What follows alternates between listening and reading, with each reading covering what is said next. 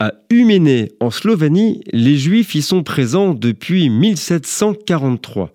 Mais la proclamation de l'autonomie slovaque au sein de la Tchécoslovaquie en septembre 1938 et l'indépendance sous la protection du Troisième Reich le 14 mars 1939 va naturellement inquiéter la communauté juive. Les persécutions commencèrent, les Juifs étaient ciblés quotidiennement.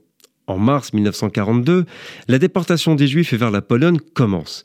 Des Juifs ont été introduits clandestinement en Hongrie dans le but de les sauver. En mars, des familles entières ont commencé à être déportées vers le ghetto de Chola, près de Lublin. Les quelques juifs restants dans la ville reçurent l'ordre, au printemps 1944, de se déplacer vers l'ouest de la Slovaquie.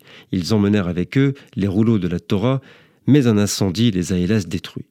Au printemps 1945, après la guerre, les survivants affluèrent dans la ville, réparèrent la synagogue et le mikvé et tenta de restaurer la communauté.